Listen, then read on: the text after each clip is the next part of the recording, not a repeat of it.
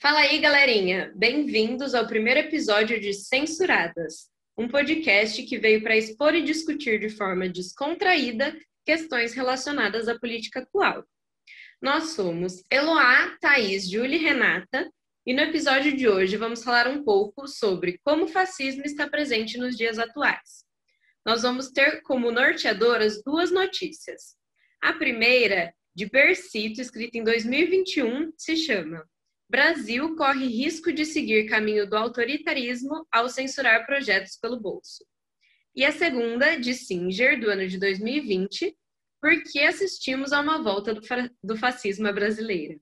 Mas para começar, vocês sabem realmente como o fascismo ele tem se apresentado no Brasil? Ultimamente, é comum ver pessoas utilizando a expressão fascista em manifestações públicas e até mesmo em postagens pessoais na internet. Acontece que muitas vezes o termo é usado de maneira equivocada e genérica. Isso porque o fascismo de Mussolini, aquele na Itália de 1910, ele é diferente do fascismo apresentado atual. Uma coisa que não se pode negar que o fascismo tem em comum em ambos os casos é o amplo controle no Estado, a censura e o autoritarismo, mesmo que apresentado em níveis diferentes. A primeira notícia que a gente trouxe, ela começa com um relatório anual publicado pela ONG, pela ONG Free Music, que divulga casos de censura à arte no mundo todo.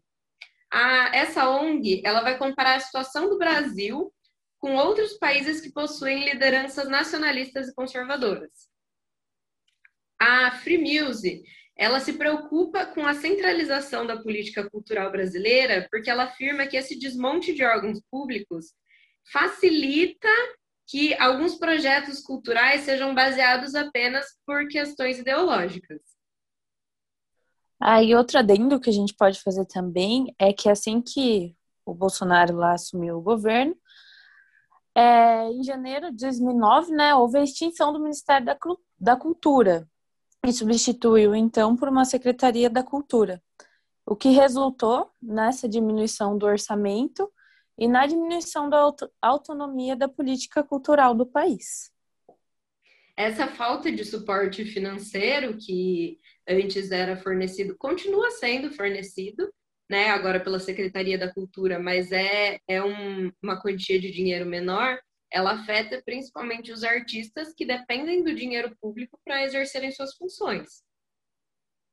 E aí a, a notícia ela vai afirmar que a censura nos tempos atuais ela não é feita de forma direta e descarada como era feita antigamente, porque não ocorrem mais proibições de projetos. Ao invés disso, os projetos atuais eles são consider quando considerados inadequados, eles não são financiados. Então, quando um projeto não segue a mesma ideologia do governo, ele é não que ele seja extinguido, mas ele não é financiado pelo, pelos órgãos públicos.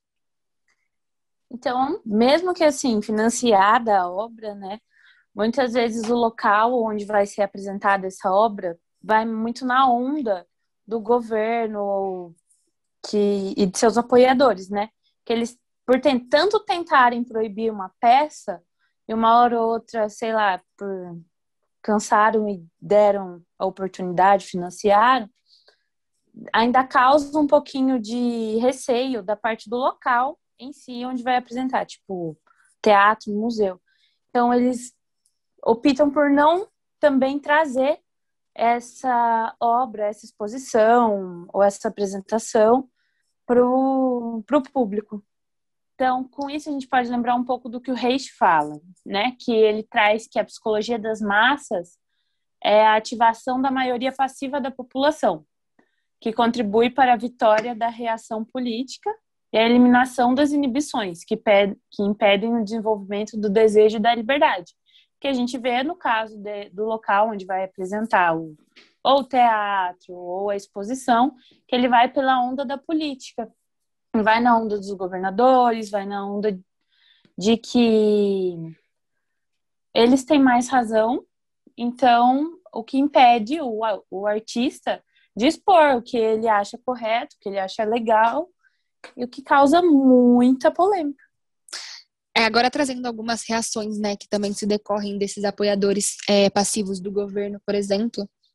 é, quando eles vão contra também alguns assuntos ou temas apresentados, como, por exemplo, a pauta do LGBTQIA+, e ou o direito das mulheres, eles podem tomar proporções, proporções impressionantes e até mesmo algumas reações violentas.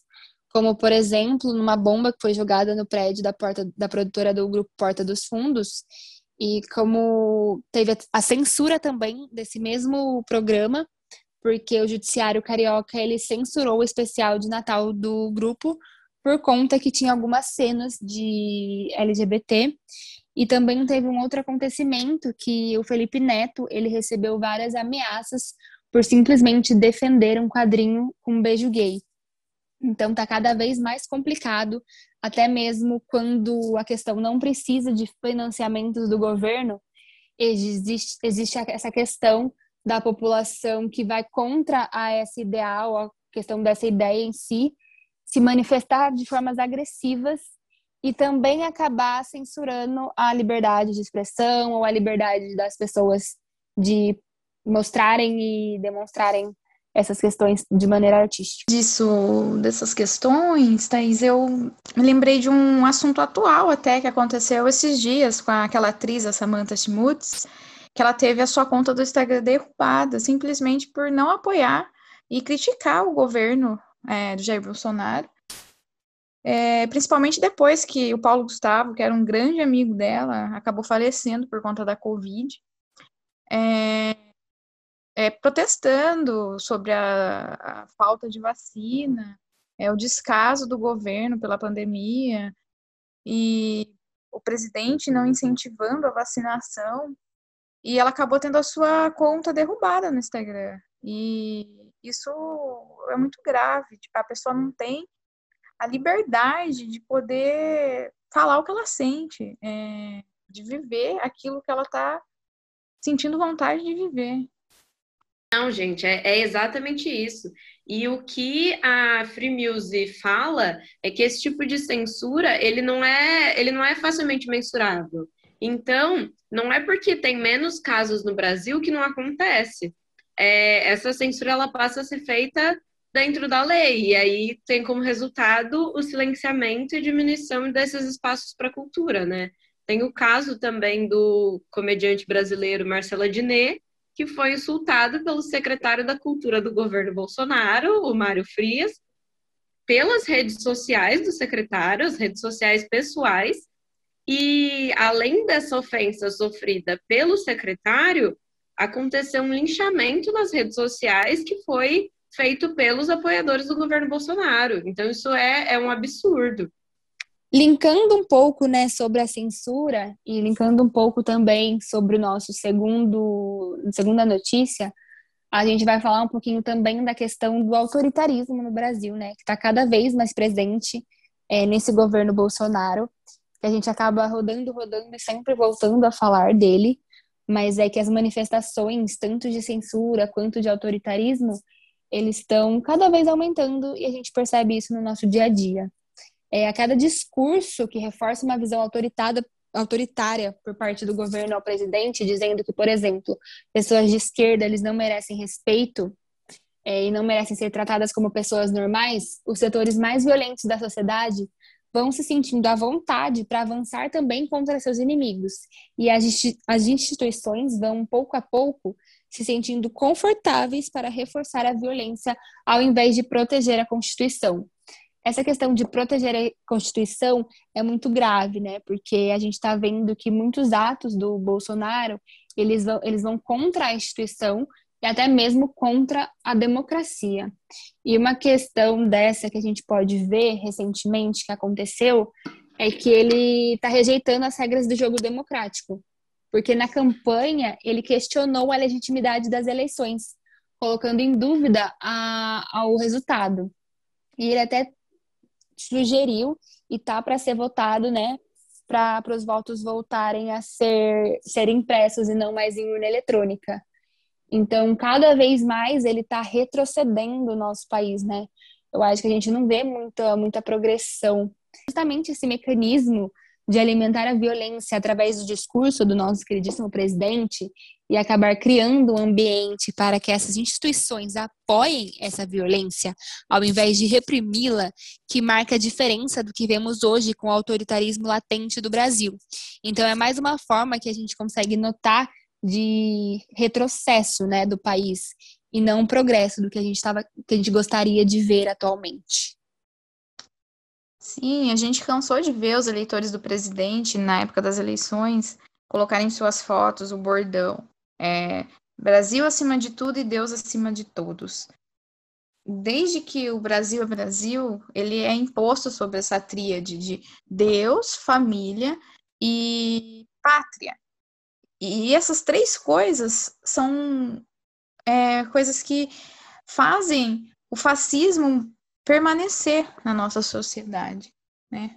É, tem uma frase do uma frase não, é uma parte de um texto que eu estava lendo do Reich que fala sobre isso. Que ele fala assim que é a combinação da estrutura socioeconômica com a estrutura sexual da sociedade e a reprodução estrutural é, fazem que nos primeiros quatro ou cinco anos de vida é, torne a família autoritária.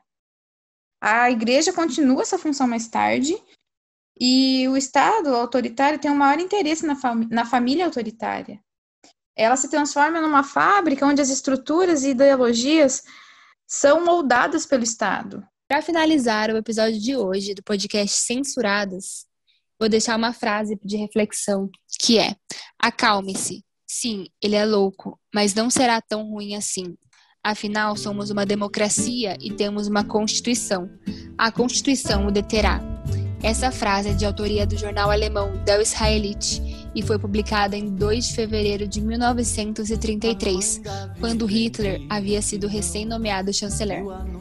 E para fechar nossa conversa de hoje, a gente vai deixar como indicação de audição uma música do Caetano Veloso, que foi censurada na época da ditadura. A música se chama É Proibido Proibir e é a nossa forma de resistência hoje. E eu digo não